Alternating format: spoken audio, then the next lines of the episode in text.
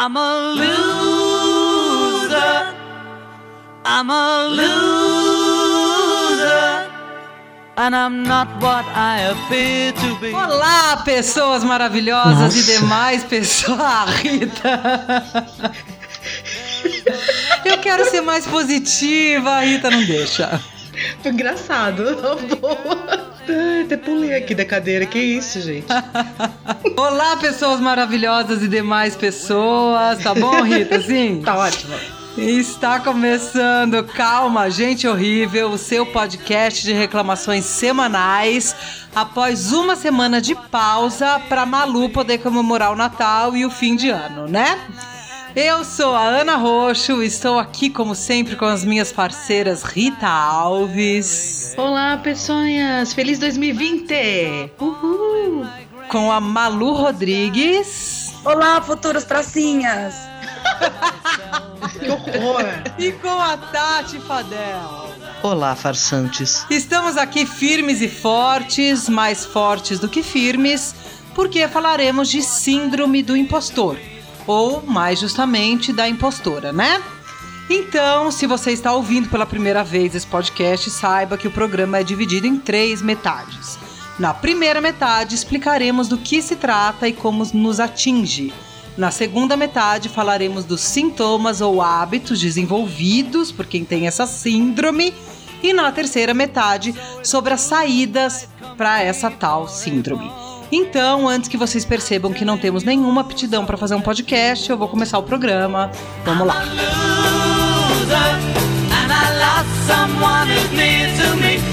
Bom, gente, eu vou, eu vou tentar falar sobre a síndrome do impostor, ou fenômeno do impostor, ou síndrome da fraude, mas eu não sei se eu consigo, não sei se eu vou ser capaz, entendeu? Eu acho que eu não consigo dar um conceito para vocês. Desculpa. eu- Bom, falando sério agora. Mas é basicamente isso, a síndrome do impostor.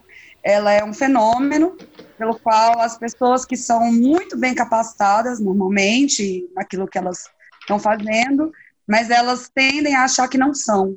Elas acham que elas não conseguem, elas acham que tudo que elas fazem é uma fraude, elas não têm segurança, mesmo que elas tenham se especializado e feito curso, enfim, nada tenha dado errado até então, mas elas acham que elas não são capazes, que em algum momento alguém vai descobrir e falar que ela é uma fraude. Apesar de ser chamado de síndrome, ela não é um diagnóstico clínico oficial, né? Mas ela é muito estudada por psicólogos, porque é um fenômeno mesmo que acontece. Ele é muito visto, por exemplo, em ambientes acadêmicos, onde as, as pessoas estão ali, um ambiente altamente difícil de lidar, com pessoas qualificadas, alguém sempre se sente incapaz, com menos aptidão, não deveria estar ali, meu mestrado não é uma merda, a pessoa está fazendo doutorado, mas ela acha que não sabe escrever, entendeu? Então, essa, esse é um resumo do que é a, a síndrome da fraude. Eu acho que muita gente se identifica, principalmente mulheres, nessa sociedade. E é isso. Malu, você quer ver aumentar sua síndrome? Eu vou falar, é só isso a definição, querida? Tenso. Sério? Muito obrigada. Estou mais segura agora. Só isso? Você não preparou melhor isso aí, não? Eu também li, né, completando isso que você falou sobre mulheres, né? Inclusive, a gente estava discutindo, eu acho que tinha que chamar síndrome da impostora. Bom, eu vou falar aqui assim: não é que homens não sintam, homens, vocês sentem tudo, vocês são seres muito sensíveis, vocês sentem, mas vocês sofrem muito. Mas, enfim, a gente, né, aqui, em geral, fala mais sobre mulheres. E, para imensa surpresa de zero pessoas, essa síndrome acomete mais fortemente mulheres do que homens mesmo, né? E ela também acomete mais as pessoas negras, principalmente também mulheres negras do que brancas. Por que será, né? Bom, eu li algumas pesquisas e tem uma pesquisa, por exemplo, que mostra que mulheres só se candidatam a vagas de emprego se preenchem 100% dos requisitos, enquanto os homens se sentem confortáveis em preencher apenas 60% dos requisitos. A velha e boa autoestima elevada masculina. É, isso tem muito a ver com questões de gênero mesmo, né? Teve uma pesquisadora que fez com que as pessoas respondessem o que achavam mais importante em um chefe e baseado em alguns estereótipos de gêneros, como, por exemplo, tem autoconfiança e capacidade de ne negociar, toma as decisões rapidamente, que é, um- é mais um estereótipo de homens. e entende e ajuda os outros, é emocional e sensitiva para as mulheres, né? E a gente associa cargos de liderança e de chefia muito mais a homens e eu não vou deixar de citar a Dilma aqui, que tem autoconfiança e, e é bem assertiva tal, e o tanto de perseguição que ela sofreu por causa disso, né? Mulheres, quando têm características que são aí mais estereotipicamente de homens, elas são bem atacadas, né? Segundo um sociólogo, não vou ficar dando nome, tá? Mas um, um sociólogo e doutorando em estudos interdisciplinares de gêneros da Universidade Autônoma de Madrid, ele fala que a socialização diferenciada pela qual homens e mulheres são educados em papéis distintos, em valores distintos, cria o caldo de cultura perfeito para que as mulheres sintam de forma maciça a síndrome da impostora. Também fala que tem uma situação estatística que mostra essa tendência, que apesar das garotas, é, as meninas concluírem o segundo grau com notas melhores que os garotos em matemática e em ciências, são maciçamente os rapazes que se dedicam a estudar engenharia e essas carreiras técnicas, ou física, matemática, né, carreira de exatas. As moças, apesar delas tirarem as melhores notas, elas decidem seguir carreiras de humanas, que dizem também que humanas é mais fácil, mas enfim, também tem é, menos perspectiva de trabalho, são trabalhos menos é, remunerados, que tem a ver com cuidado em geral com veterinária, por exemplo, pedagogia é um curso cheio de mulheres também, né? E as mulheres simplesmente não conseguem se ver em outras funções, né? E aí eu acho que é bom a gente falar disso, assim, porque isso não é uma coisa individual, né? Não é uma coisa que a gente vai conseguir resolver individualmente, já falando mais, vamos chegar nisso mais para frente. É uma questão que a gente só consegue de fato é, lidar se a gente fizer uma coisa estrutural, que é começar também a quebrar esses estereótipos e não só individualmente quebrar, mas conseguir ampliar esse leque de possibilidades para todas as mulheres. É, eu vi também alguns TEDs e tem uma fala da, da própria Michelle Obama falando que ela sendo uma mulher negra também ela sofre muito com isso, que ela se sentia muito insegura, né? De ser a primeira dama, se ela seria capaz de ser isso, ou outras mulheres também doutoras, mulheres negras. Eu, eu vi um TED de uma mulher negra que, assim, doutora, ela conta o quanto na quando ela estava no ensino médio, né, na high school e na universidade, ela ouvia correções dos professores, assim, em público, sobre o jeito dela falar, um racismo bastante é, explícito, assim, um tratamento diferente. E a gente tem esse tratamento diferente, de fato, entre homens e mulheres e com classes sociais também, né? O quanto você não se sentir também pertencente, né, a, a, um ambiente que é um pouco mais chique, um pouco mais requintado, faz com que você não se sinta também, não se sinta merecedor de estar, tá, de frequentar esses ambientes, né? A interiorização daquele meme do tipo, nossa, não tenho nem roupa para isso. Tem uma um estudo que diz que as pessoas quanto mais conhecimento adquirem, mais estudo acadêmico, mais propensão elas têm a sofrer dessa, dessa síndrome do impostor. E só lembrando novamente, a gente está chamando de síndrome, mas é, não é clinicamente oficial, tá? E tem uma que é oficial, que é a de Dunning-Kruger, acho que é assim que fala, que é o oposto, seria o oposto dessa síndrome, que é, são pessoas medíocres e sem capacidade nenhuma, com pouco conhecimento, mas elas acham que elas são detentoras da verdade absoluta. Também é, é uma. É a síndrome da família Bolsonaro, né?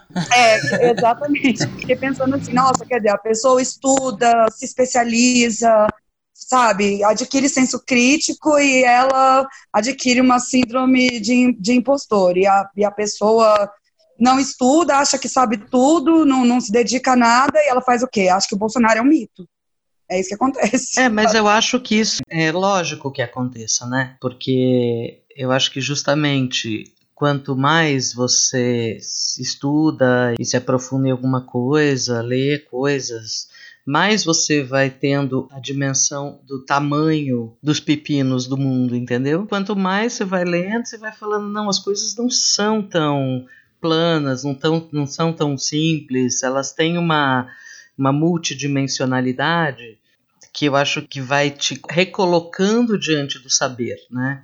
Então, quanto mais você estuda um determinado assunto, mais você vai ficando com a noção de que falta muito para se aprender sobre aquilo. Eu acho que quem não tem essa insegurança a respeito do conhecimento não é um, um estudioso de nada, né? Não é alguém que tem esse esse gosto pelo conhecimento. Que eu acho que quem tem esse gosto, sempre mais cedo ou mais tarde vai se sentir um pouco fragilizado, principalmente em momentos em que esse conhecimento vai ser de alguma forma colocado em, em teste, né, em xeque.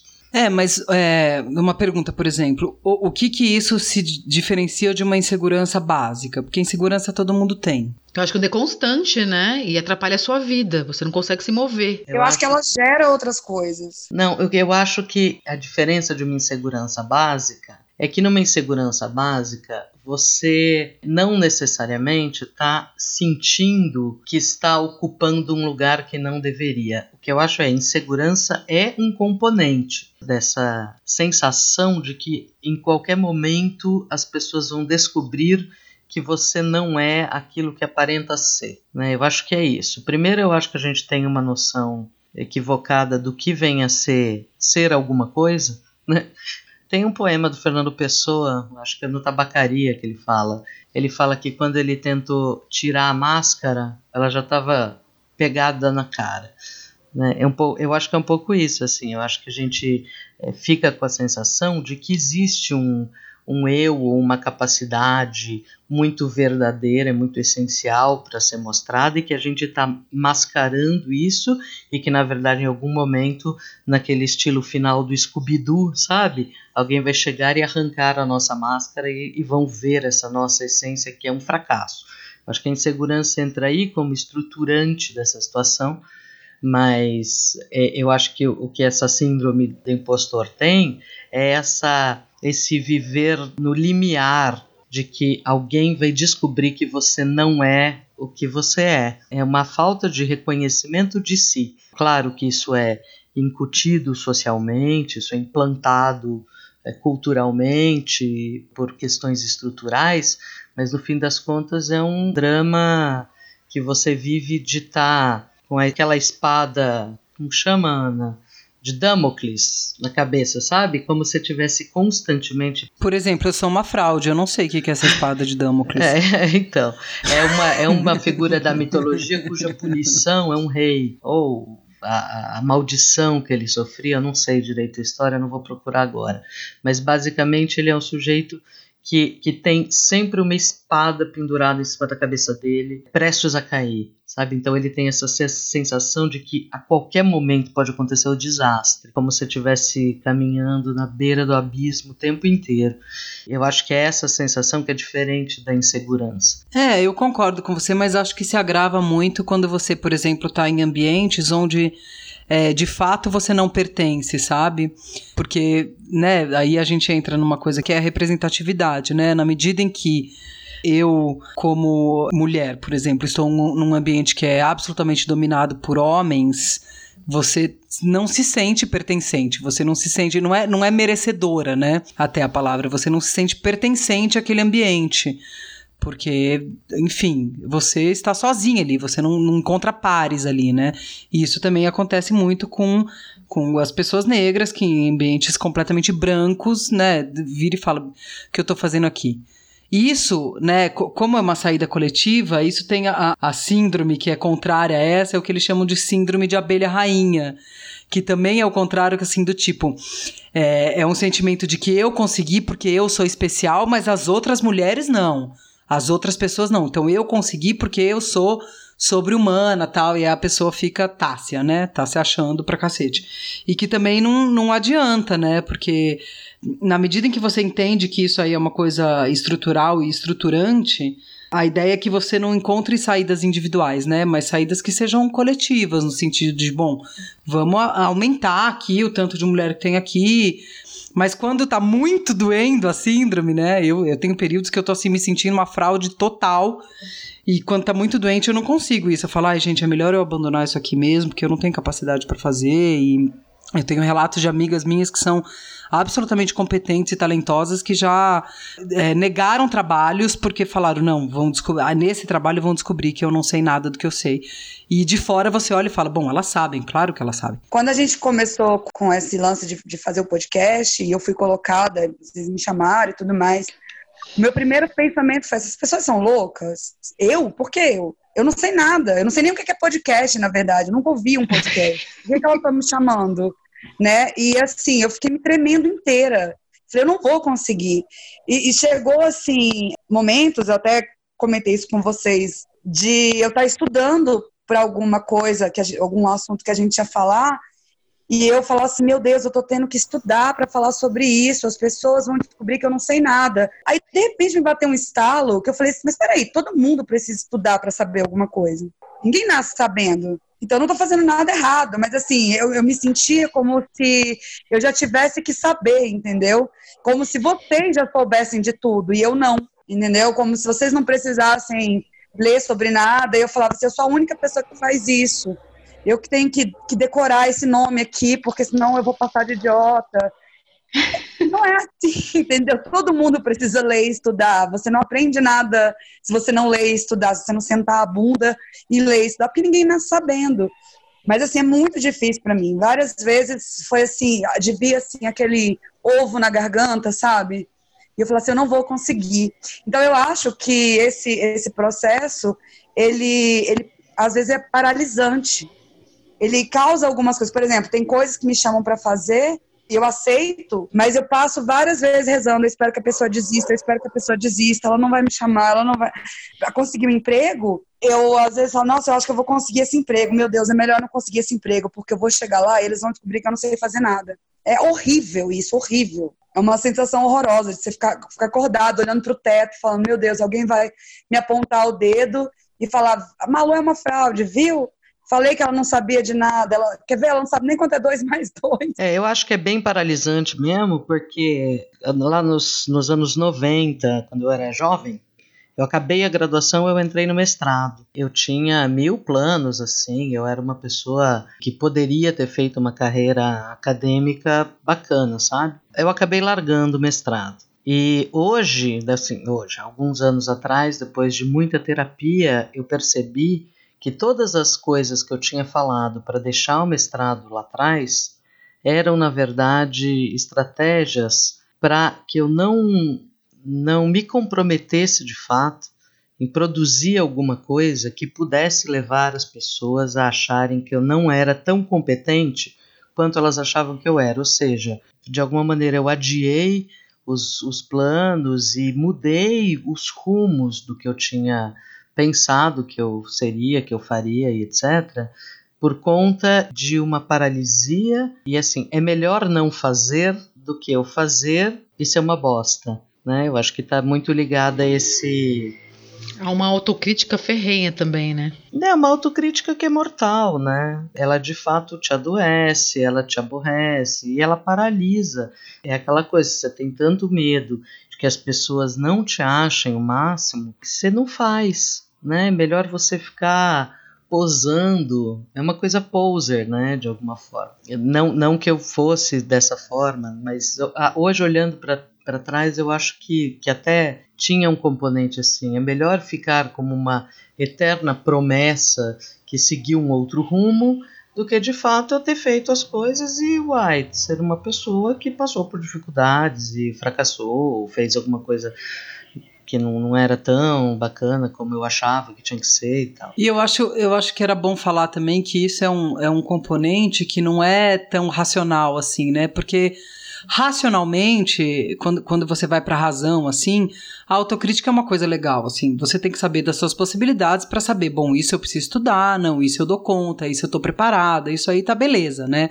Essa autocrítica racional tá tudo bem, mas eu acho que às vezes isso é quase como uma uma síndrome do pânico, foi a comparação que eu fiz hoje à tarde conversando, né? Porque você tem certeza daquilo, você tem certeza que você não, não é capaz internamente, como um sentimento muito profundo, apesar de racionalmente você saber absolutamente se é capaz daquilo.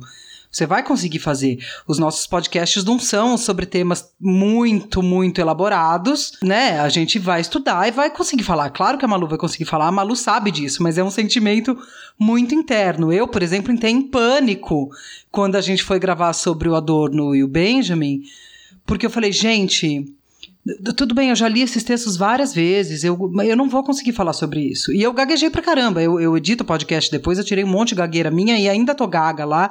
E eu consigo ouvir, sentir no meu tom de voz a insegurança que tem. Que sou eu que sinto. Grande parte das pessoas não me sentiram inseguras, me sentiram menos piadista, um pouco mais séria, assim, porque, enfim, eu estava realmente muito tensa. Agora, é muito louco sentir isso, porque racionalmente você sabe, não, gente, eu vou ler isso aqui, eu vou conseguir, eu, eu vou fazer. E, e, o sentimento interno de trava, de não, eu não sou capaz de fazer isso, meu Deus do céu, as pessoas vão me ligar e, e vão falar, nossa, vão caçar minha carteirinha de sei lá o quê, não, não sei do que seria a carteirinha, de comunicadora, sei lá, e, e, eu vou ser motivo de chacota pública, vão me expor na internet, sei lá, né, qual que é o pânico. Não, a primeira vez que alguém escreveu assim, que a gente começou com podcast. A primeira vez que eu li um comentário, eu queria lembrar quem foi a pessoa, mas se essa pessoa souber quem ela é, enfim, muito obrigada. Que ela escreveu assim: Nossa, eu adoro a Malu. Eu tive uma crise de choro. Eu falei: Por quê? Sabe, por quê? Ai, meu Deus do céu, eu vou decepcionar essa pessoa em breve. Então, Malu, é, mas é como se a gente tivesse. É isso que eu estava falando, essa, essa coisa que você está falando, que a Ana falou, é, é mais ou menos assim: é como se só nós soubéssemos o que nós somos, né? Como se existisse essa possibilidade, como se o olhar do outro também não nos constituísse, né? Então, eu acho isso muito louco. É como assim, não, eu tenho esse espaço que é só meu, que não é atravessado pelo outro, e só eu sei de verdade o que eu sou. Tudo isso que os outros estão vendo sobre mim, estão achando sobre mim, é uma grande farsa. Que é uma coisa que estruturalmente já é absurda na psique, no, no, nosso, no nosso comportamento e na nossa ação social, uma vez que aquilo que os outros veem da gente, a visão dos outros sobre a gente também nos constitui, também é parte da gente, também é um, um espelho de alguma forma, né? no, no qual a gente consegue se reconhecer. Então eu não gosto dessa coisa de foda-se os outros. Aí não tô nem aí com o que os outros pensam. Eu acho que a gente não pode pautar a nossa vida por isso, mas o que os outros olham e sentem sobre nós também nos, nos, nos compõe, né? Uma espécie de egoísmo no sentido lato da palavra mesmo, né? Um, é uma viagem para um ego profundo, né? É, é o extremo, é outra ponta. Eu, eu gosto muito dessa ideia de que quando você vai para uma ponta da, de um eixo, você na verdade está acionando a outra ponta também, né? Então esse excesso de eu sou uma fraude, eu sou uma fraude tem uma um egocentrismo e uma vaidade aí de, de você ser seu Porque centro. você se sente uma fraude porque você acha que as pessoas que na verdade ou você é o máximo ou você é uma fraude total. Ser tipo normal, medíocre, mais uma pessoa, é, não está no escopo, né, desse sentimento. Então, é uma autocrítica, é uma autocobrança muito feroz, assim, que tem um componente de vaidade, sim. E você desqualifica, na verdade, a opinião e o olhar e a relação que você tem com todas as outras pessoas, né? Então, quando você acha que você é incapaz, que você não vai dar conta, que você é uma fraude, você está de alguma maneira dizendo assim: todas as outras pessoas do mundo que me consideram X, na verdade são pessoas que não são capazes de perceber a profunda verdade sobre mim. Quer dizer, tem uma desqualificação também do olhar alheio, do olhar do outro, que nos coloca numa no ego total, né? Você fica absolutamente no ego. Eu, eu vejo assim, quando alguém fica muito elogiando alguma coisa que eu faço, eu nunca acho que é, que é sobre aquilo realmente. Eu sempre acho que tem alguma coisa por trás. Nossa, a pessoa tá me elogiando é porque ela tá querendo alguma outra coisa e não aquilo realmente que ela tá falando, sabe? Eu fico sempre. É isso mesmo, desqualificando o olhar do outro mesmo. Tipo, ah, não é possível. Com um quê de paranoia, né, amiga? Total, não, sou totalmente paranoica. Quando a pessoa começa assim, não, mas você tem que. Tem uma amiga minha que fica no meu pé, não, você tem que escrever um livro, escreve um livro, você escreve bem. E eu, eu acho que eu escrevo bem, acho, mas eu não acho que eu devo escrever um livro, sabe? Ela já me falou e algumas outras pessoas já falaram, e eu sempre fico assim, mas por que, que ela tá falando isso para mim, cara? Eu nunca levo a sério. Ué, Porque ela gosta do que você escreve e acha que tinha que escrever um livro, ué. É simples, né? Mas vai aceitar isso. É, eu Né? não aceito, eu não aceito. É porque é, é também aquela coisa de comparação, né? Eu escrevo, eu acho ok. No dia seguinte eu acordo, releio o texto, acho uma bosta. E aí eu leio algum outro texto de outra pessoa e falo, nossa, que texto maravilhoso. Imagina, nem se compara com aquela bosta que eu escrevi ontem. É a nossa ressaca moral pós-podcast, que a gente eventualmente tem. É, eu queria aproveitar esse gancho que a gente já entrou um pouco na segunda metade, mas a gente entrar de vez e falar pra vocês, assim, explicitar pra todo mundo que é, é batata que a gente grava ou no domingo ou na segunda, e aí, ou na segunda ou na terça de manhã, alguém de nós vai escrever no grupo de WhatsApp que está com ressaca moral que acha que só falou merda. A gente se alterna, muito bonitinho, às vezes todas acham, às vezes todas estão difíceis. É uma questão que, em geral, eu, eu medio mais porque eu estou com todos os áudios e edito e falo, calma, gente, eu tiro essa parte, calma, não tá tão ruim, calma, não sei o quê. Mas eu também tenho isso várias vezes, do tipo, gente, não temos um programa, tananã, tananã. Inclusive, a gente já regravou uma vez o programa. A gente fala calma, gente horrível pra nós mesmos.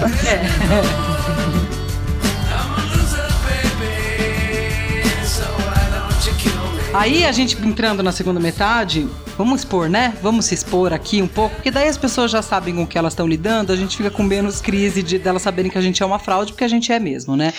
Então, nessa segunda metade, a gente vai falar um pouco sobre essas estratégias de quem tem essa síndrome, que nós quatro estamos assumindo aqui que temos, e que elas usam, que é procrastinação, excesso de trabalho, também chamado de workaholic, e a autossabotagem. Quem procrastina aqui? Nossa, diariamente. É mais fácil perguntar quem não procrastina, né? Minha promessa de ano novo é parar com isso, né? Então, eu, hoje eu fiquei menos tempo online nas redes sociais, coloquei uma meta de ler pelo menos durante uma hora um livro, essa parte eu não fiz ainda, mas o dia não acabou, né? Então, tenho essa esperança ainda que eu vou ler durante uma hora.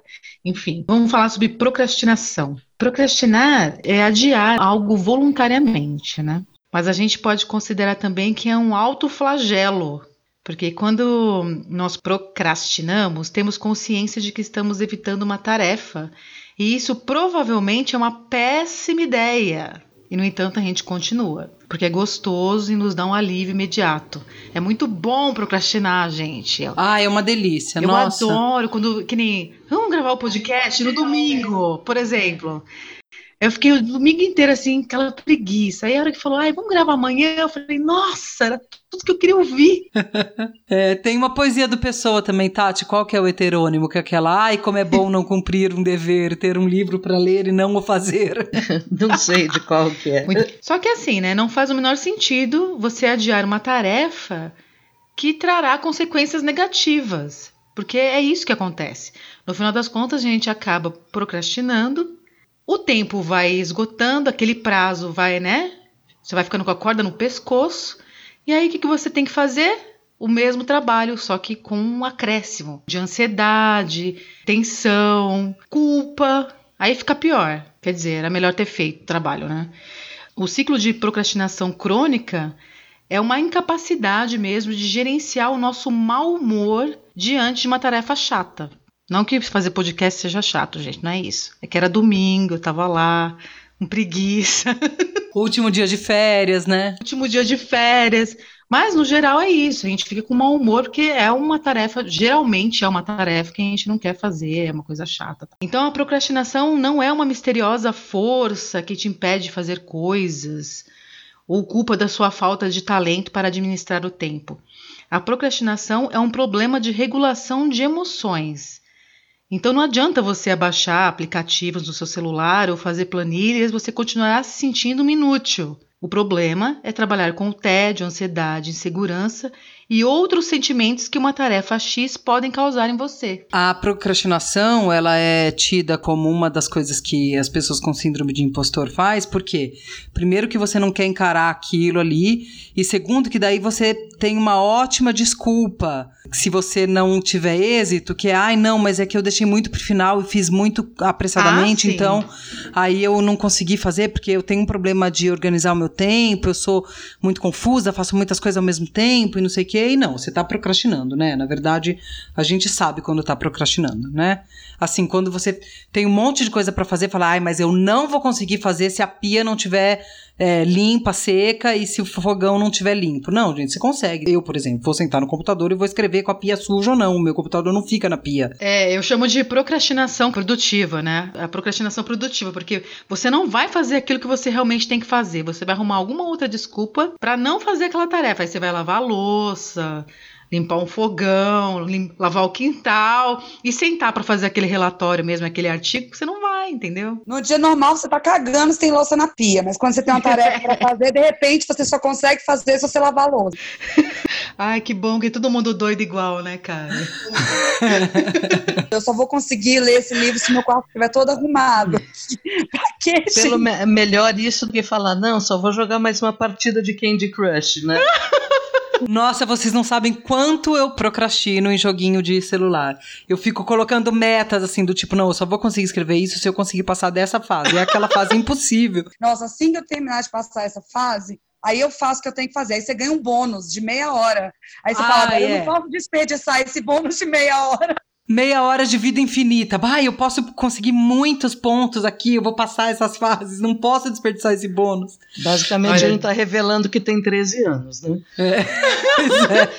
Olha, leite com perias se batendo aí. Eu nem chego perto de joguinhos porque não tenho nem condi- condições de ter um novo vício. Pois é, mas você tem o joguinho que é o Facebook, né, Rita? Eu, eu, como eu peço atualizações de vocês três pra poder stalkear vocês, eu vejo lá. Rita Alves adicionou é, cinco postagens. Eu falo, olha, Rita procrastinando. Eu saí do Facebook ano passado, consegui ficar dois dias longe, né? Uau!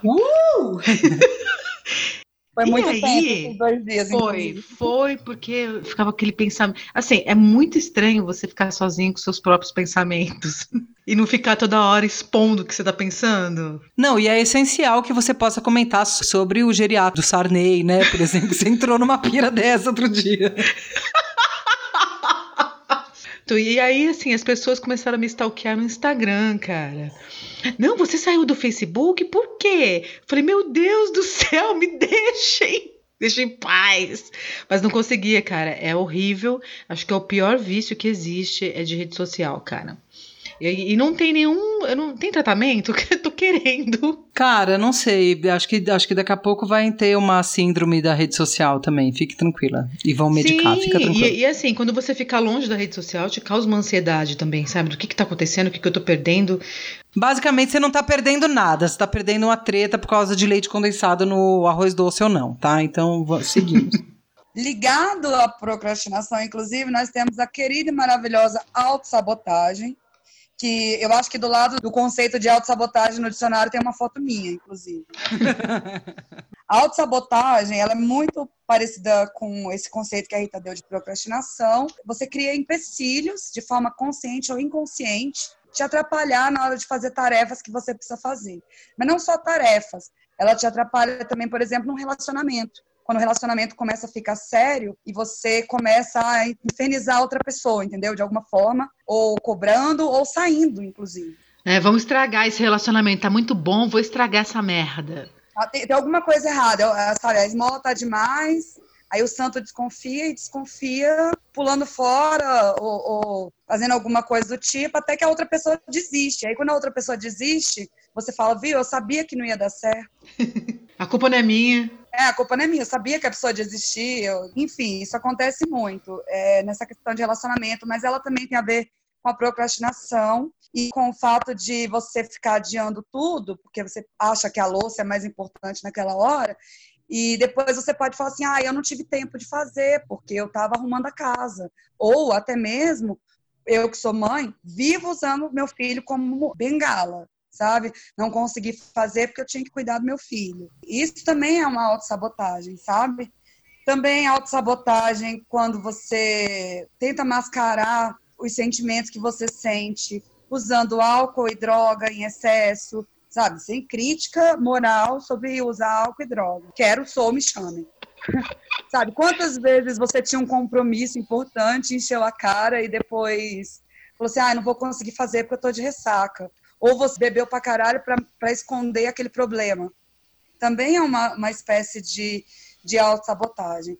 E entra também na autossabotagem a síndrome do impostor, que eu, ah, eu não sou capaz, então nem vou tentar. Né? Às vezes você desiste antes até mesmo de começar.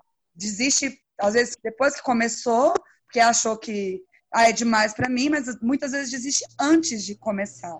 Né? Então, tudo isso é uma autossabotagem, que é o que eu falei. Eu, assim, me chamam para fazer as coisas, aí eu fico meio sem graça de falar que não, mas fico à noite rezando para papai do céu, pelo amor de Deus, faça a pessoa ficar doente, não ter que fazer, eu não tenho que fazer a coitada da pessoa, gente. que horror. Sabe? Espero que ela fique doente, não vá. Aí eu não tenho que ir. É, eu acho, eu acho que todo mundo tem um quê de autossabotagem, assim. As minhas autossabotagens, por exemplo, elas são bem mais sutis. Porque, por exemplo, todos os requisitos que uma pessoa tem que ter para fazer parte da classe teatral, eu, eu não me sinto capaz e não sinto que eu tenho como, né? Então eu não faço. Tipo, você quer me dar pânico absoluto é me chamar para uma festa que vai ter classe teatral. Networking. É claro que eu digo que isso é, faz parte da minha personalidade, assim, digamos, excêntrica, não sei o que. Não, é pura jacuzice mesmo. Eu sou incapaz de virar para uma pessoa e falar assim: olha, veja só isso aqui que eu escrevi. Isso não acontece, gente. É muito raro, eu sou incapaz de fazer isso, é jacuzice e é um tipo de autossabotagem. A gente finge que é humilde, mas é cagaço mesmo. É, e na verdade eu acho que é um tipo de arrogância, porque qual o problema de eu mostrar as coisas que eu escrevo e a pessoa não gostar? Então eu fico muito treinando nisso, graças a Deus eu trabalho com muita gente assim, eu falo, por favor, não tenha milindres comigo, fale, eu prefiro lidar com você não gostar e eu refazer isso aqui, do que com o pânico que eu fico de não, na verdade a pessoa ela não gostou e ela está dando um jeito de me dizer, não, me fale na cara, fala, está uma bosta, refaça, eu faço, é, eu acho mais simples lidar com isso. Eu, por exemplo, tenho certeza absoluta dentro de mim, certeza absoluta de que o Fernando Moraes só me chamou para fazer coisas no nocaute por uma pura sorte do destino. eu não acho mesmo, eu tô falando sério, não é, gente, não é que eu quero confete, vocês não precisam falar, imagina, você é, não é. Não, não precisa fazer isso. Eu tenho certeza absoluta que eu não tenho nenhum dos atributos para estar lá fazendo um programa com ele e ainda assim, toda quinta-feira, eu passo uma base na cara, vou lá e faço, cagando de medo de que eu falo não vou ter nada de interessante para dizer toda quinta eu passo por isso. As coisas vão ficando mais tranquilas, porque você vai aprendendo a lidar, né? Você vai aprendendo, não, tudo bem, gente, eu já consegui fazer, eu faço isso há dois anos, pelo amor de Deus. Eu vou conseguir fazer isso. Mas é sempre assim, eu suo fedido durante o programa de puro pânico. Isso é verdade. É que ao vivo é complicado, né, cara? É, e eu, e eu tenho profissões que, que, que exigem muita exposição, assim, né? Mas o que eu queria dizer, é, só, só para terminar a parte aí, é que mesmo com essas profissões de muita exposição, eu lido melhor com elas do que eu lido com a minha graduação em filosofia. Pensa bem, gente, é graduação. Eu tenho idade para ser mãe de todas as pessoas que estão na sala de aula comigo e eu me sinto completamente incapaz de escrever Nietzsche. Entendeu? Ai, tem, não consigo escrever Nietzsche. Todo... Depois eu, eu, eu, fico refletindo muito sobre isso e graças a Deus eu tenho não só professoras, mas a, ah, amigas também que, que começam a abrir o olho da gente. E a filosofia é um ambiente muito misógino. É um lugar dominado por homens. É, mais, te, tem mais homens na filosofia do que tem em matemática e física. Por causa de toda essa coisa de estereótipo de gênero aí e tal porque a filosofia, né, a mulher sempre foi tida como incapaz de um é, raciocínio abstrato, né? Mulheres são ligadas lá, tá lá no Rousseau, inclusive. Uhum. Eu comecei a observar depois que me falaram isso das minhas amigas de sala, o quanto elas ficam inseguras de fazer uma pergunta que às vezes é completamente pertinente. E qualquer moleque de 20 anos que não tem nem pelo no saco direito, ele faz a pergunta como se ele fosse a reencarnação do Heidegger ou do Kant, entendeu? Na real, os mais chatos mesmo são as que são a reencarnação do Nietzsche e o pessoal da filosofia analítica e lógica, mas eu vou deixar para lá isso, porque vendo as meninas do jeito que elas ficam, a insegurança que elas têm, o quanto elas têm dificuldade, por exemplo, de fazer lógica. Eu assim, eu digo que eu não vou fazer lógica, né? Você tem que fazer lógica, faz parte da filosofia. Lógica é uma matemática, só que sem números, Uhum, tá? sim. Só com letras. É um inferno, eu odeio isso aí, cara. Odeio. É, é muito. Eu, eu me sentia. Não é que eu não me sentia incapaz, é que eu sou incapaz de aprender isso. Eu sou, me sinto completamente incapaz de aprender isso. Mesmo com Nossa. amigos matemáticos falando, vamos lá, eu te ensino. Então o que, que eu faço? Eu, eu viro e falo, eu desdenho, sabe, a raposa azul? Você fala, ah, não, lógica, esse negócio de lógica é pra, é pra nerd, é pra não sei o quê, eu tô velha, eu tenho outros interesses. Não, eu adoraria entender aquilo. Mas, bicho, é impossível fazer uma pergunta numa aula de lógica, porque é impossível fazer uma pergunta sem que a pessoa olha pra você com cara de o que esse excremento está perguntando. É muito difícil, assim. E é, é- eu fico muito insegura. Por falar em aula, uma vez eu, uma amiga minha conseguiu para mim assistir umas aulas na UNB, né, como ouvinte. E aí eu lembro que eu tava no nervoso, assim, eu suava, como, como você disse, eu não suava fedido. Falei, meu Deus, eu vou entrar na UNB. Eu não, nunca, nunca fiz aula na UNB, eu não me formei na UNB, eu não fiz federal nem nada. E eu tava assim, apavorada, eu acho que eu tava com febre. Vocês, vocês teriam... Aí entrei lá e a professora tava dando aula, e eu lá quietinha no canto, sabe? No fundo, assim. E eu lembro que ela blá, blá, blá, blá, blá, 1917. O que aconteceu em 1917? Gente, silêncio. Aí eu, a Revolução Russa? Pensei comigo, né? Aí ela, gente, o que aconteceu em 1917? E aí eu comecei a olhar para o lado, ninguém sabia. Ela perguntou pela terceira vez e ninguém respondeu. E eu me tremendo toda, fiquei sem graça de falar. Ela, gente, pelo amor de Deus, a Revolução Russa. E eu falava, nossa, aí eu pensei assim, nossa, eu não sou tão estúpida assim. É, a gente acha, às vezes, talvez outras pessoas estivessem sentindo o mesmo pânico que eu, entendeu? Elas sabiam, talvez, o que, que era, mas estavam sentindo pânico de responder uma pergunta de segundo grau. É que, é que eu acho que essa situação, por exemplo, é, de aula, Malu, é um super indicador do que acontece, né? Porque a gente tem uma imagem é, de que tem que ser o tempo inteiro perfeita. Eu acho que isso é parte um pouco da nossa cultura brasileira, um pouco, de a gente achar que as coisas elas não demandam esforço. Tem uma coisa da gente achar que se, por exemplo, você falar uma coisa errada numa aula, ou se você não souber alguma coisa e dizer não sei, tem uma coisa de da, da gente lidar muito mal, a Ana falou isso, com feedback, sabe? Com crítica. Com, olha, não, essa tua resposta não tá boa. É isso que você escreveu, de fato você podia melhorar aqui e ali. A gente acha que ou você entrega algo que está pronto, acabado e é uma obra de gênio, ou melhor não fazer nada.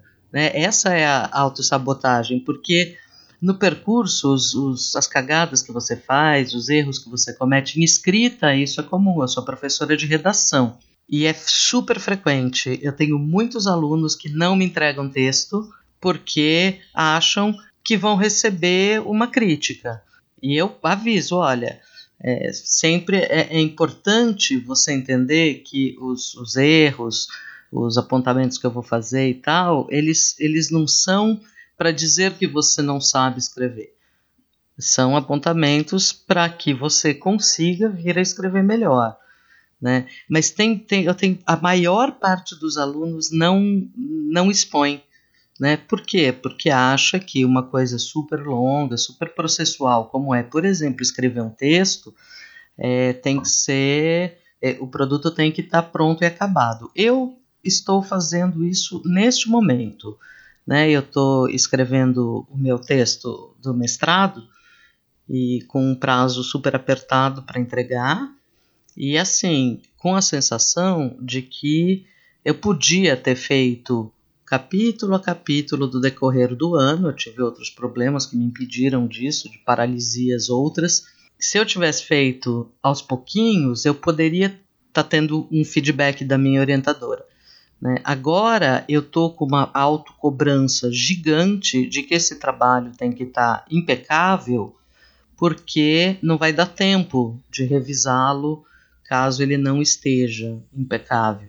Né? Então, eu estou fazendo exatamente a mesma coisa dos meus alunos. Não, isso é uma coisa muito louca, né? Você está do outro lado do processo. E fazendo a mesma coisa. Isso que você falou, Tati, da cultura, eu não sei. Sim, tô, agora eu tô talvez viajando, mas eu acho que, que a gente tende a achar que as pessoas com talento ou com uma expertise e tudo mais, elas nasceram, né? Elas receberam um dom divino e por isso elas, sa elas sabem tudo.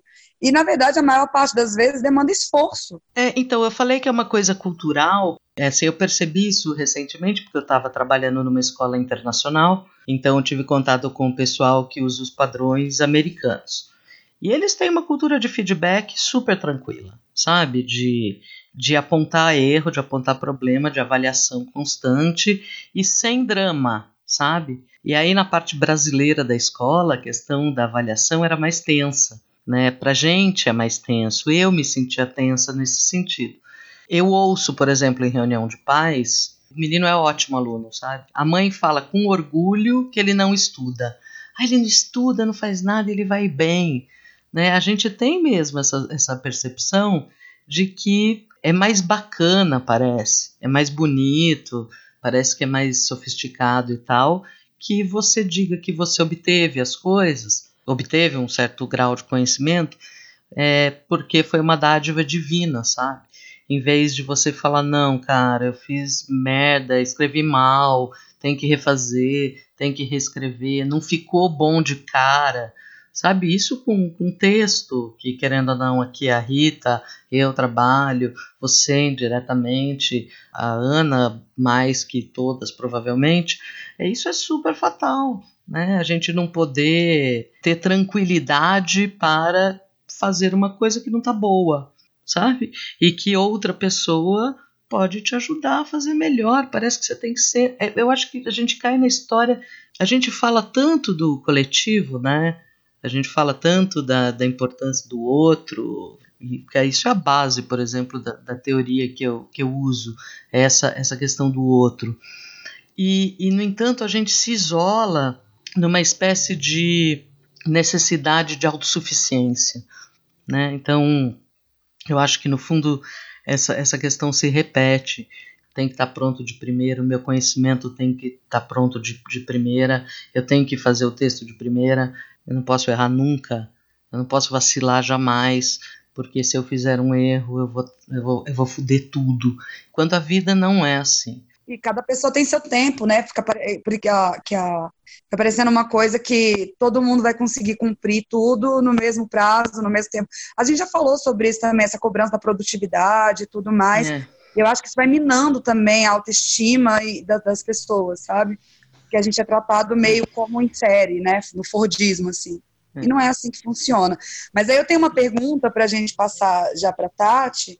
É, também dá para procrastinar e se auto-sabotar fazendo muita coisa, Tati? Bom, como a princesa workaholic desse podcast. É, Acho que você tá mais pra rainha, viu, Tati? É. Porque eu que queria sim. dizer que eu não, eu assim, eu juro por Deus, eu conheço muita gente que trabalha muito, mas igual a Tati, eu queria te dar esse feedback, tá, de positivo, é. que eu acho impressionante o tanto que você trabalha e o tanto que você procrastina ao mesmo tempo, é impressionante. Pois é. é. Só que a Tati é o tipo de pessoa que procrastina com outros trabalhos. É, basicamente eu faço isso, eu procrastino uma coisa com, com outra coisa, com outro trabalho. Procrastinação produtiva, é isso que eu tô é. falando. Adoro. É, então, eu, eu tenho tratado muito disso em terapia, inclusive. Porque uma das, uma das características, uma das possibilidades ou sintomas, tá, para usar o termo médico, dessa síndrome do impostor é justamente você se entupir de coisa para fazer. Então você se entope de coisa para fazer, de trabalhos para fazer, e se esforça loucamente para fazer esses trabalhos com, enfim, para cumprir né, as metas, cumprir esses, esses trabalhos com qualidade, como se ao realizar essas coisas, essa possibilidade de desmascaramento ela desaparecesse. O lance ela não desaparece. Né? O drama, o drama é esse.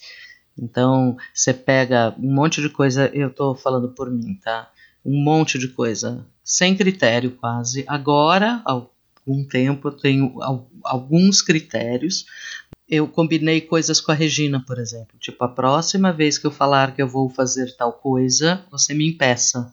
Ah, e você cumpre? Eu não aceito mais algumas coisas sem falar com a Regina antes.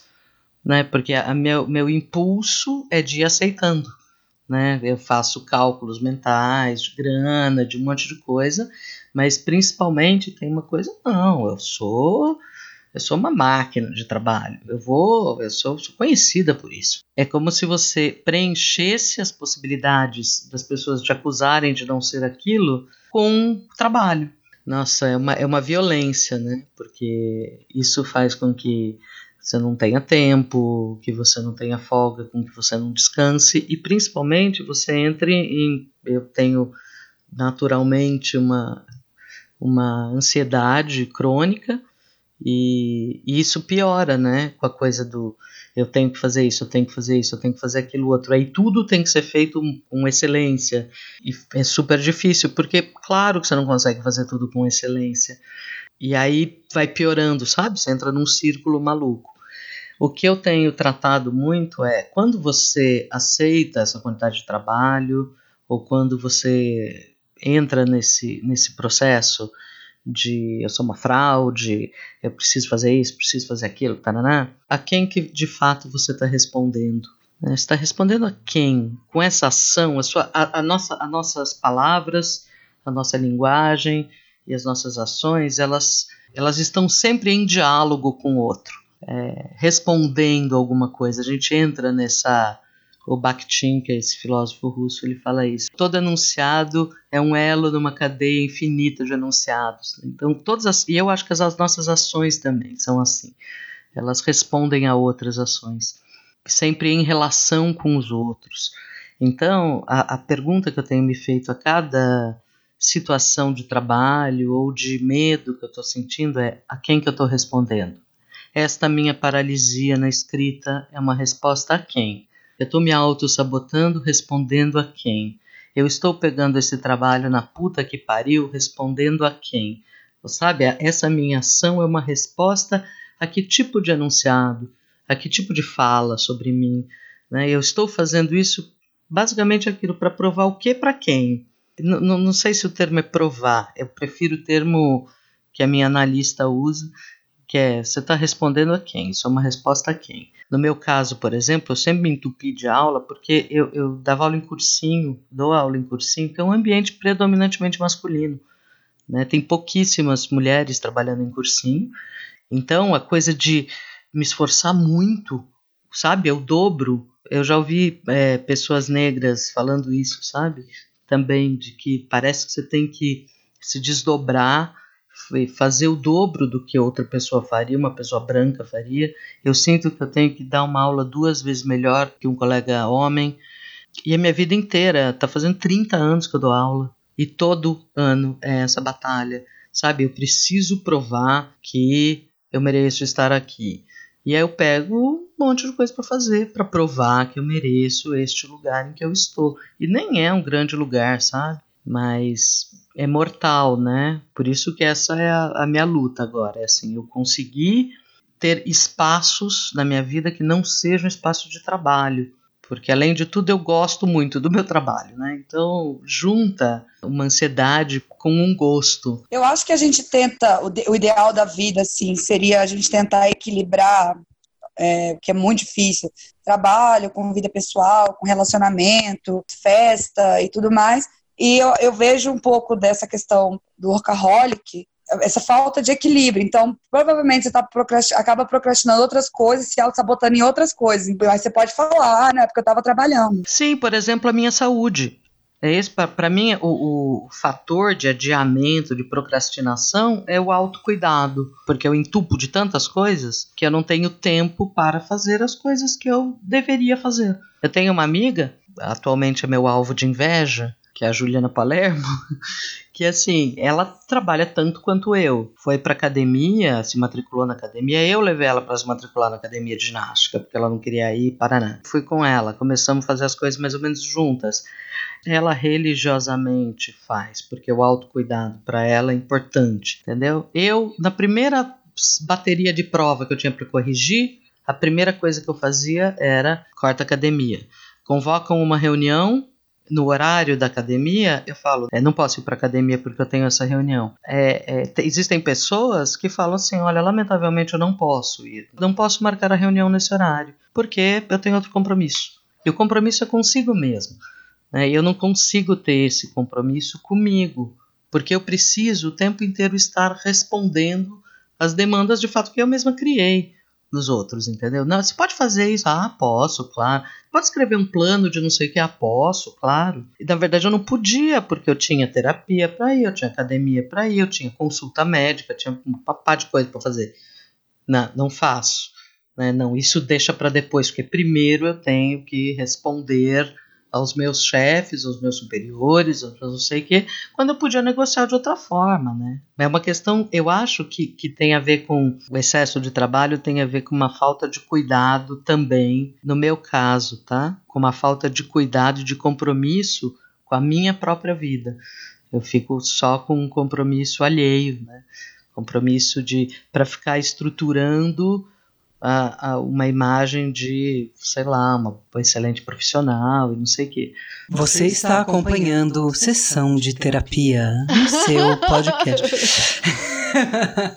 Você não é uma pessoa workaholic, né, Rita? Não sou. Nunca Agora fui. eu tenho uma questão para te fazer. Por que, que você não consegue ouvir os podcasts depois de gravados? ah, expus, amiga! Acho que é aquela questão da autocrítica, sabe? Que o PT não faz. Eu faço demais. aí eu fico colocando defeito, aí eu acho que. Ai, é horrível, sério. Eu só escutei acho que um inteiro. E é, e é Que ótimo. foi o da Dai, né? Que só ela falou.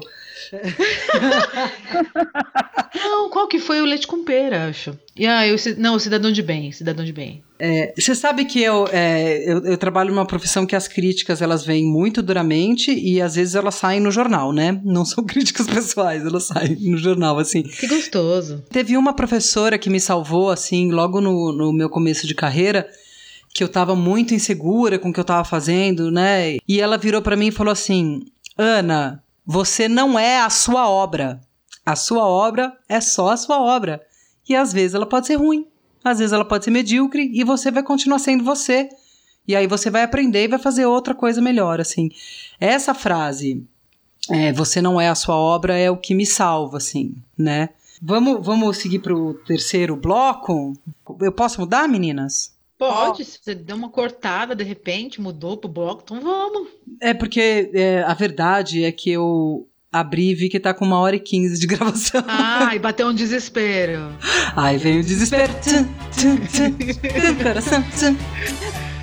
Oh, yes, I'm the great pretender.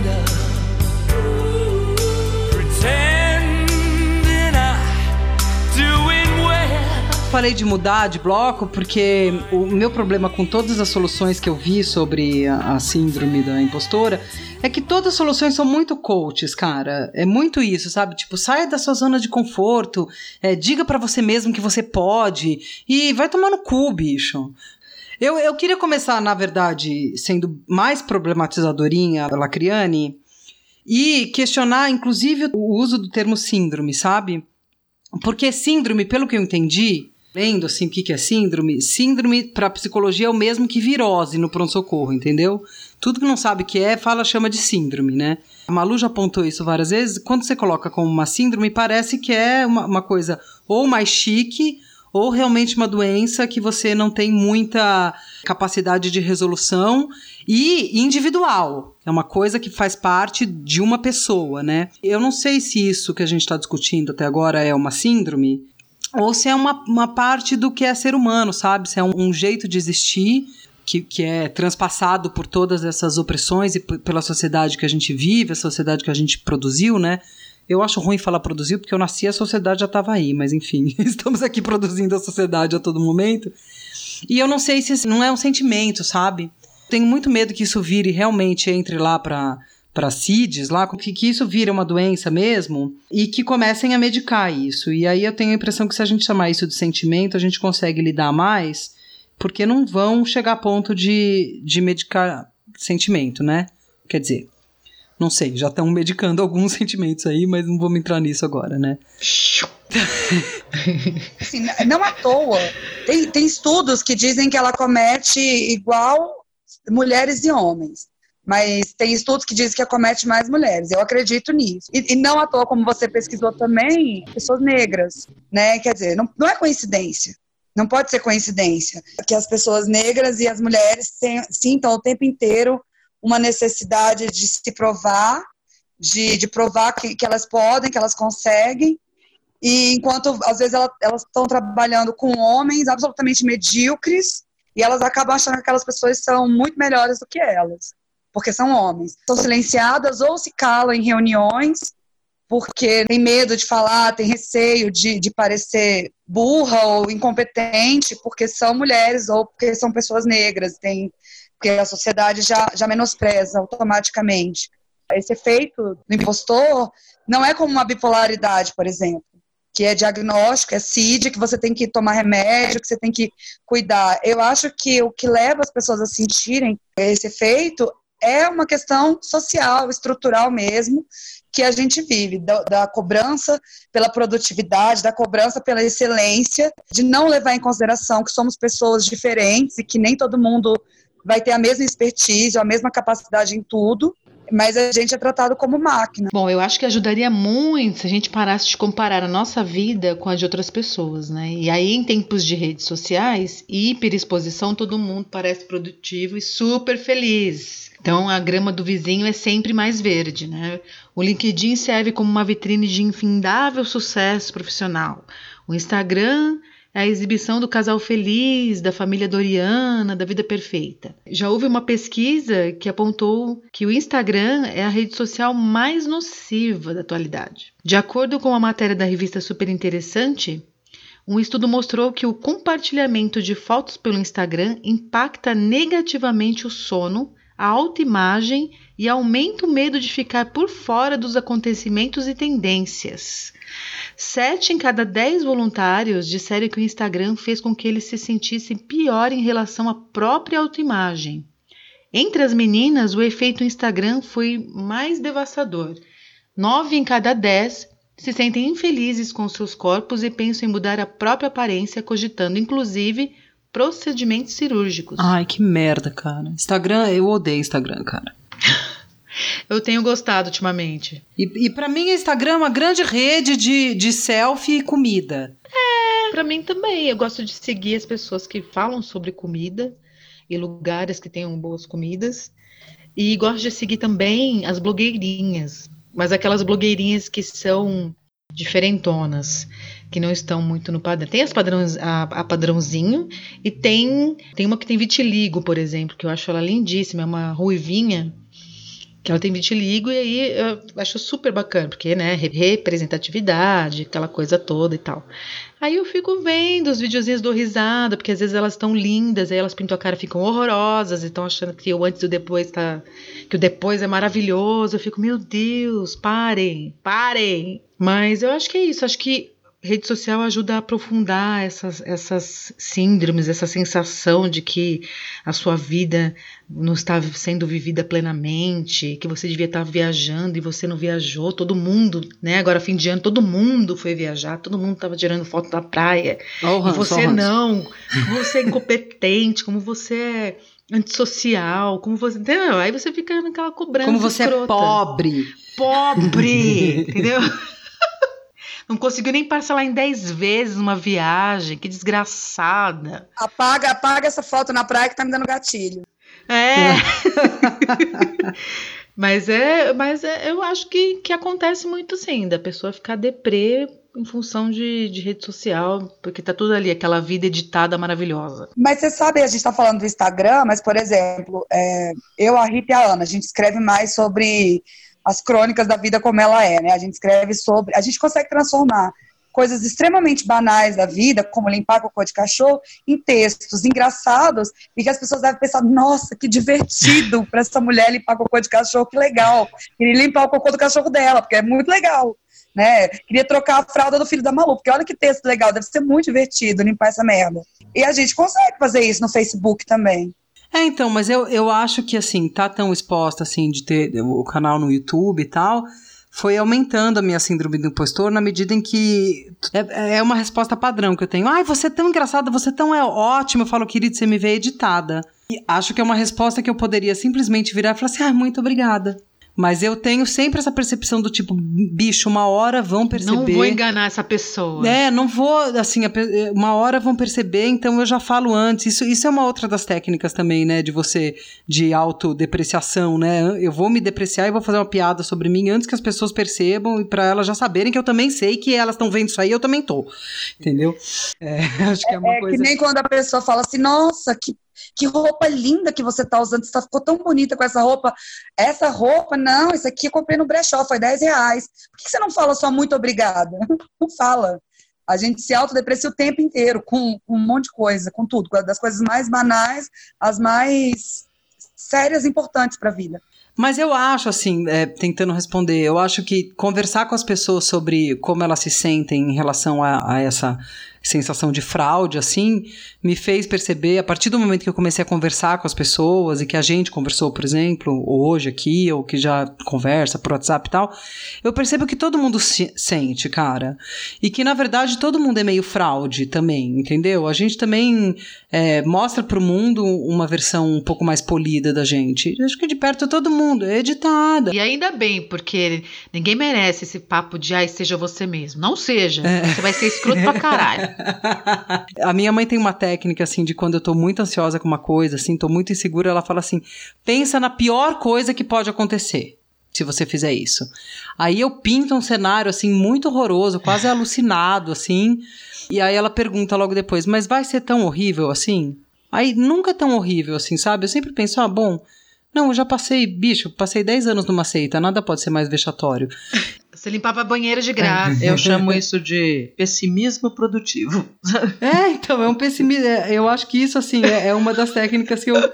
Sabe, do tipo, não, gente, eu já fui tão humilhada nessa vida, não vai ser uma pessoa me xingando de gorda na internet que vai me humilhar, entendeu? Assim, tá, tá, tá, tudo bem.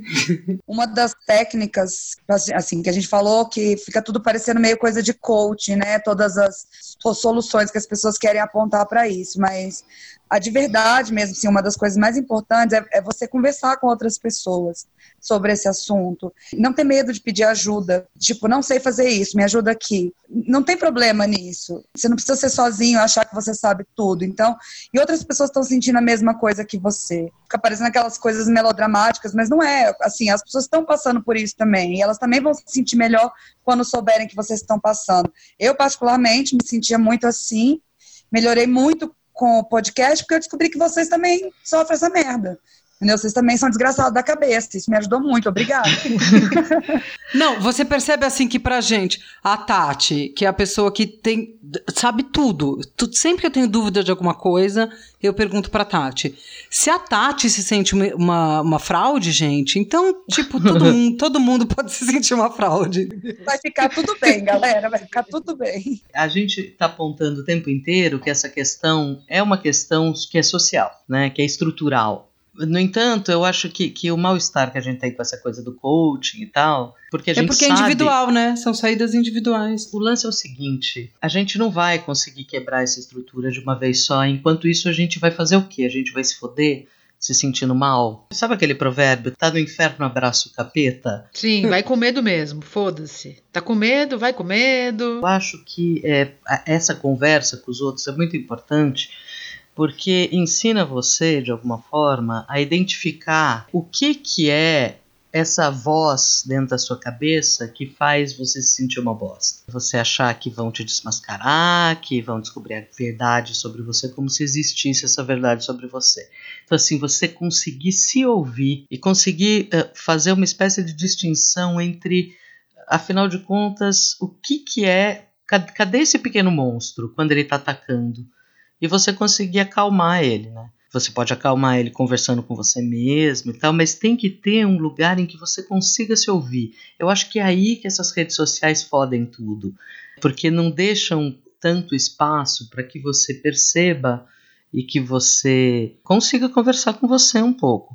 Eu, por exemplo, não consigo conversar comigo mesma sozinha, então eu vou para terapia. Então, na terapia, eu, é, é o espaço que eu tenho para sacar onde é que eu tô me sabotando, onde é que eu tô respondendo a, indevidamente a outras pessoas, quando que eu devo levar em consideração o que se diz e assim por diante. Você tem que ter espaços de escuta de si, que é o que a gente menos tem nos tempos de agora.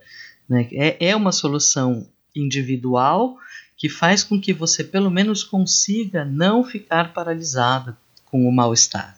Né? Para mim é o que eu tenho feito, pelo menos para conseguir sair da, do estado de paralisia é, eu, eu faço terapia para lidar com isso. Não é só com isso, né? eu faço terapia por N motivos, mas eu acho que no meu caso essa essa síndrome é tão nociva para mim, ela é tão violenta para mim, ela é tão mortal para mim, etc, que eu assumi que eu precisava de ajuda terapêutica. Pode ser na conversa, pode ser escrevendo, pode ser de mil formas, mas você tem que ter o espaço da escuta de si eu acho que, que o que falta pra gente é esse lugar de escuta. Aí você escuta o monstrinho falando e você fala, tá bom, querido, agora cala a boca. Né? Agora eu tenho que fazer. Né? Você abraça um pouco e você aceita essa falibilidade, você vai entendendo o que, que é real, o que, que é uma fantasia sua e tal. Eu acho que essa identificação, por isso que o diálogo é importante, é fundamental. Né?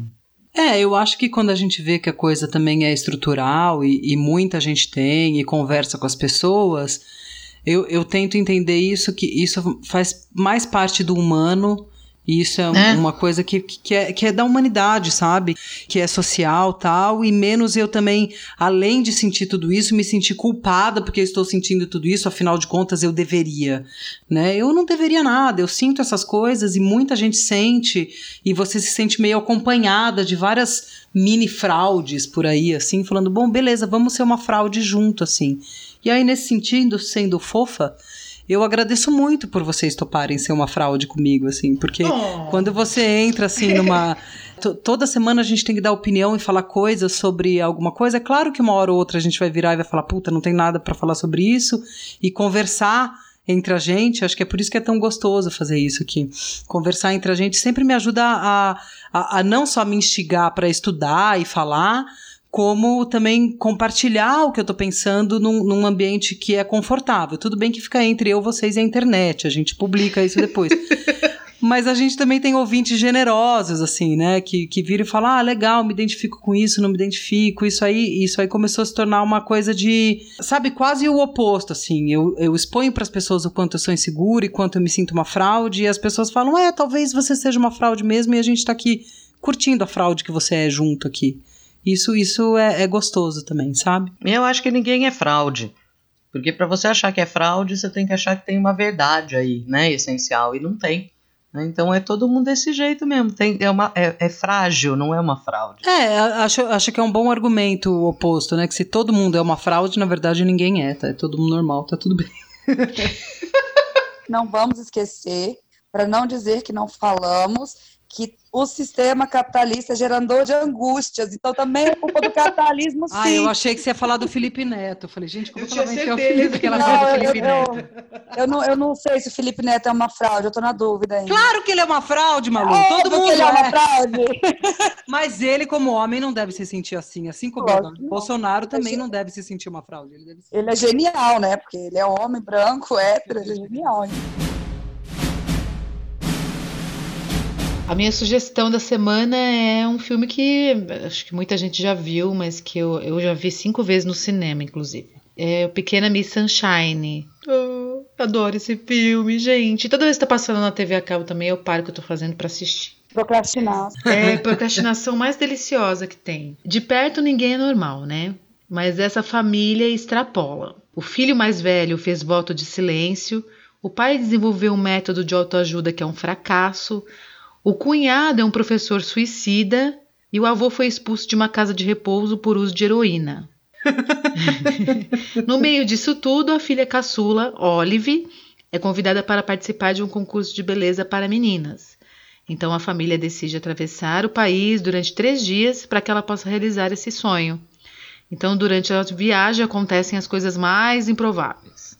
E o filme leva a uma profunda reflexão sobre o que é sucesso, o que é fracasso Vencer para quem? Né? Para os outros, para o mundo, para si mesmo, enfim. Cinco petralinhas. Olha só, também viu cinco vezes no cinema, se desse quatro petralinhas, é. Amei demais esse filme. E o elenco é muito, muito bacana. I'm a loser. Bom, então com isso e acompanhada das minhas amigas fracassadas e fraudulentas como eu, eu encerro o episódio de hoje. Lembrando que se você quiser fazer do nosso ouvido pinico, não, desculpa, gente, vocês podem escrever à vontade, contar pra gente se vocês se sentem, como vocês se sentem, conversar também. Vocês podem contatar a gente pelas redes sociais. No Twitter estamos como Gente Calma, no Instagram estamos como. Ih, caralho. Calma, gente, Nó, horrível que fraude. É. No Instagram estamos como arroba calma gente horrível. No Facebook você procura a nossa página que tem o mesmo nome do nosso canal no YouTube. É, você procura lá Calma Gente Horrível ou você pode mandar no velho jeito um e-mail pra gente. O velho jeito seria uma carta, né? Mas um velho jeito que é o e-mail que é calma gente horrível sem acento arroba gmail.com. Lembrando que a nossa designer gráfica é a Cláudia Intátilo, que é maravilhosa, mas que já contou pra gente também que não se acha maravilhosa. Cláudia, você é maravilhosa. Nós somos pessoas chatas e críticas, não diríamos isso se você não fosse. E se você quiser entrar em contato com ela, você pode contatá-la em www.editoradearte.com.br. Calma, gente horrível, você é uma fraude, mas todo mundo é, então tudo bem. Malu, Oi, preciso de vidas na mansão, tá? tá bom, vou entrar agora. Eu passei o podcast inteiro jogando. Olha aí. Fraude. Eu tava com, com vidas infinitas. Não podia desperdiçar, afinal de contas, né? And so it's true, pride comes before a fall. Telling you so that you won't lose all. I'm a loser, and I lost someone who's near to me. I'm a loser, and I'm not what I appear to be.